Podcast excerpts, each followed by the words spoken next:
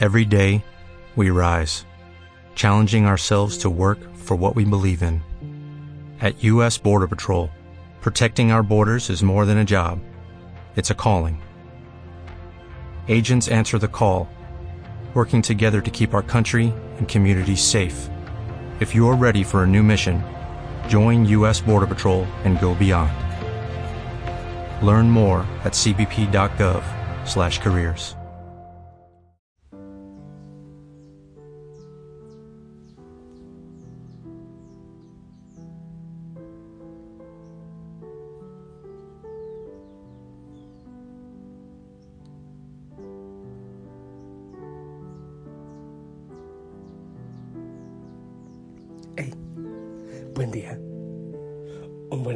que el Señor te bendiga. Sí, deseo que estés muy bien. Que el Señor ponga su mano de sanidad, de poder, su corazón de amor en ti. Y que te levante, que te dé fuerza. Y también sabes que le pido que en tus manos el Señor derrame dones, carismas en ti, en toda tu vida, para que lleves eh, el Evangelio, para que en tu debilidad Él te haga fuerte. En cualquier situación que estás viviendo, que sea el Señor iluminándote, dándote apoyo, fuerza. Y pido, claro, intercesión a la Virgen María, claro que sí, a los santos. Y sabes que cuentas con nuestra oración, sí. Pues bien, que el Espíritu Santo nos ilumine, nos acompañe en todo lo que hacemos en este día. Que Él esté iluminando tu conocimiento, el lugar donde estás, las decisiones que debas tomar. Si hay que aconsejar, predicar, escuchar, en fin, todo lo que hagas. Quiero proclamar la palabra, el Evangelio, ¿sí? Ok, Marcos 2, del 13 al 17. Dice así, en aquel tiempo Jesús salió de nuevo a la orilla del lago. La gente acudía a él y les enseñaba. Al pasar vio a Leví, el de Alfeo, sentado al mostrador de los impuestos, y le dijo, sígueme. Se levantó y lo siguió. Estando Jesús a la mesa en su casa, de entre los muchos que lo seguían, un grupo de recaudadores y otra gente de mala fama se sentaron con Jesús y sus discípulos. Algunos letrados, fariseos, al ver que comía con recaudadores y otra gente de mala fama, les dijeron a los discípulos, de modo que come con recaudadores y pecadores. Jesús los oyó y les dijo, no necesitan médico los sanos, sino los enfermos. No he venido a llamar a justos, sino a pecadores. Palabra del Señor.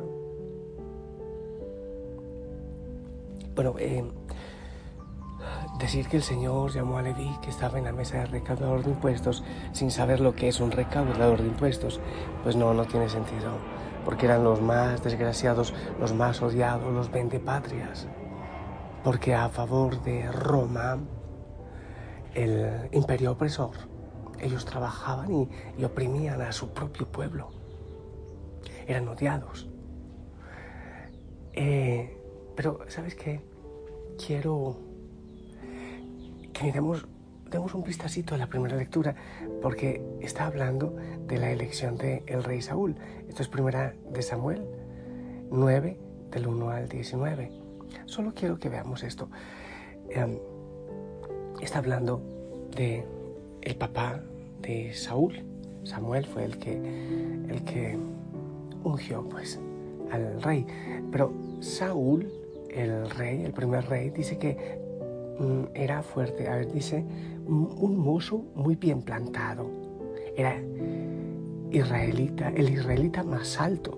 Sobresalía por encima de todos, de los hombres, de los hombros hacia arriba. Es decir, era mejor, era bien plantado, era el excelente. O sea, para nombrar un, rey, para nombrar a alguien, Saúl, Saúl, Saúl contaba con el perfil perfecto.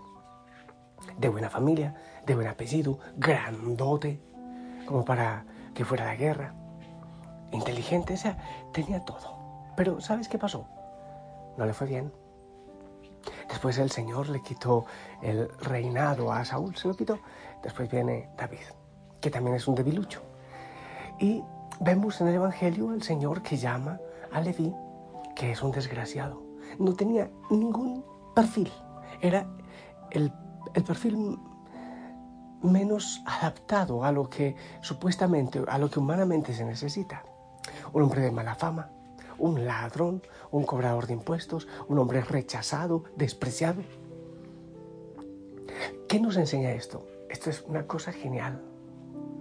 Es que la manera como nosotros vemos los perfiles humanos no los ve Dios. El mismo Samuel dirá, es que nosotros vemos las apariencias, Dios ve el corazón. Nosotros elegimos para cargos, para servicios, a los que tengan buena fama, buen apellido, a, los poderosos, a los más inteligentes. El Señor llama a gente tan débil, tan frágil, que uno se queda asombrado. Hay veces que queremos incluso en la iglesia, en los servicios nuestros, a, los más sabios, a los... He estado pensando, el Papa Francisco ha nombrado a algunos cardenales, que son unos ancianitos, Oye, que, ya, ya el Alzheimer y todo esto, y, lo voy a decir buenamente, eh, para mí es como una burla del Papa Francisco a, la Iglesia en muchas partes del mundo. No, no lo digo malamente. ¿Por qué? Porque así lo hacía el Señor también se ocupaba mucho de los débiles y, creemos en el poder del Señor, entonces debemos creer que Él obra en nuestra debilidad, que no se trata de nosotros, que es Él quien pelea las grandes batallas, que lo nuestro es estar unidos a Él en la oración. Pero imagínate, ¿quién iba a escuchar a Mateo? ¿Pero para qué lo llamaba el Señor? Y Él mismo da la respuesta, el mismo Jesús da la respuesta. No necesitan médicos los sanos, sino los enfermos. No he venido a llamar a justos, sino a pecadores. Hay gente que critica y eso es horrible en la iglesia, es horrible. Cuando la gente de mala fama o, de que es, oye, reputación, viene a la iglesia o prestan un servicio y hay quien critica. Y este evangelio. También dice el Señor, si entendieran lo que significa misericordia quiero y no sacrificios. ¿Acaso no son los primeros puestos para aquellos, y el Señor lo demuestra, pero incansablemente? ¿Tú te imaginas que para la obra de evangelización el Señor hubiese llamado a los más inteligentes fariseos? ¿Qué habría pasado? A los más eh, grandes letrados de su tiempo. Pero si antes como ahora sigue llamando a los frágiles, a los débiles. ¿Cuántas veces me has escuchado decir que he peleado con el Señor, pero para sostener esta obra, para pastorear esta obra? ¿Por qué no buscaste a alguien que te ayude, pero mejorcito que yo? Yo puedo acabar con tu obra, Señor. Es que soy débil. Y yo creo que el Señor me dice, es que es por eso. Es para que no te quedes tú con el brillo. Para que la alabanza, la adoración y el brillo sean para el Padre. De eso se trata. Cuando digas, digas no soy capaz, es que soy muy débil. El Señor te necesita y precisamente por eso el Señor te ha elegido a ti en tu debilidad.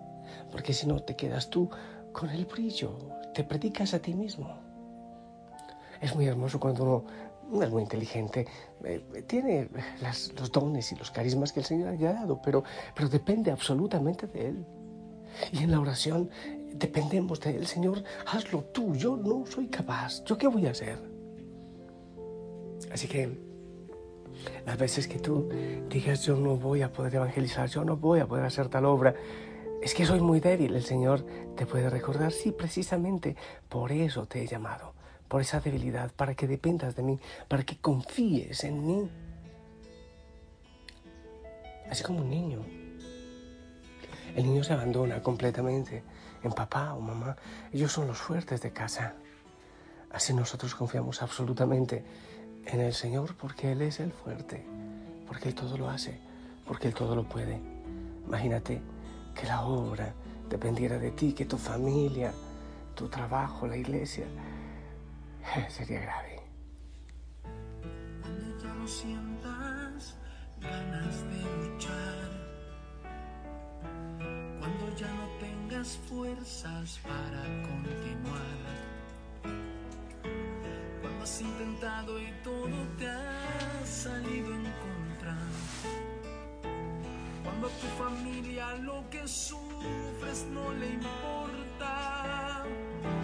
Cuando los que amas te dieron la espalda. Cuando aseguraron que no sirves para nada. Levanta tu cabeza ha sido dada en Deuteronomio 3:22.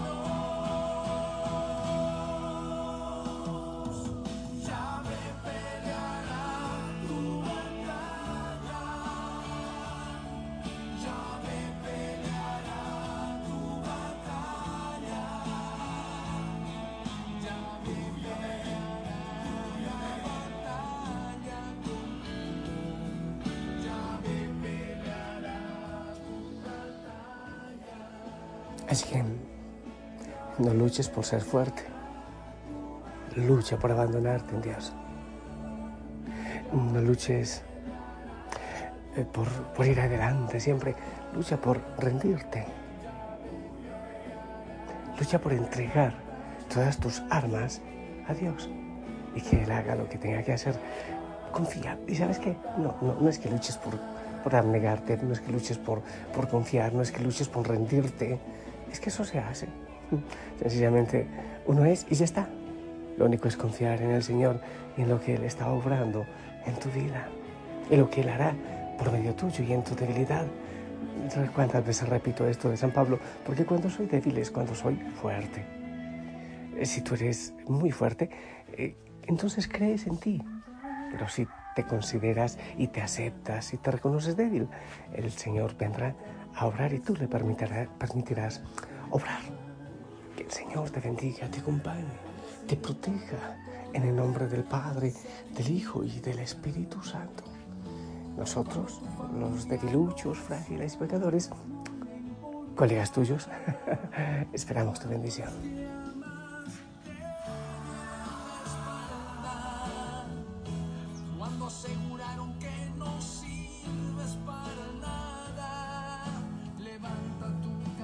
Amén, amén. Eh, aquellos que quizás nos creemos mucha cosa, que sacamos pecho, así, el apellido, eh, mi color, los ojos son claritos, tengo sangre azul, azulada, morada, granate, no sé qué. Oye, hay veces que hay que agacharse un poquito. Hay que agacharse para que pueda pasar el viento. Hay que reconocer que el Señor es el grande, no nosotros. Que tengas un precioso día, abrazos en casa, ahora, ¿sí? Y trabaja los temas del retiro, sí. El Señor está esperando quienes le dicen, yo quiero ir en tu nombre. No solo ir geográficamente, también ir a doblar rodillas por el mundo. La Madre María nos ayude. Hasta pronto. Chao.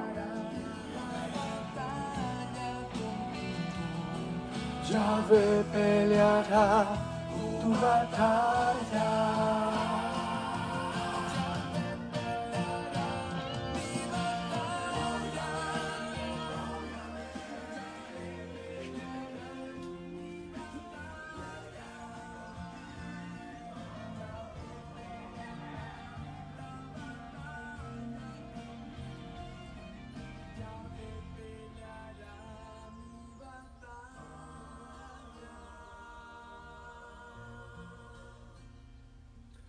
Batalla peleará, mi gran guardián.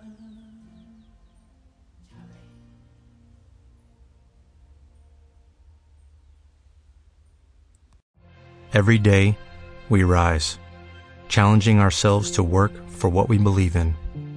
At U.S. Border Patrol, protecting our borders is more than a job, it's a calling. Agents answer the call, working together to keep our country and communities safe. If you're ready for a new mission, join U.S. Border Patrol and go beyond. Learn more at cbp.gov/careers.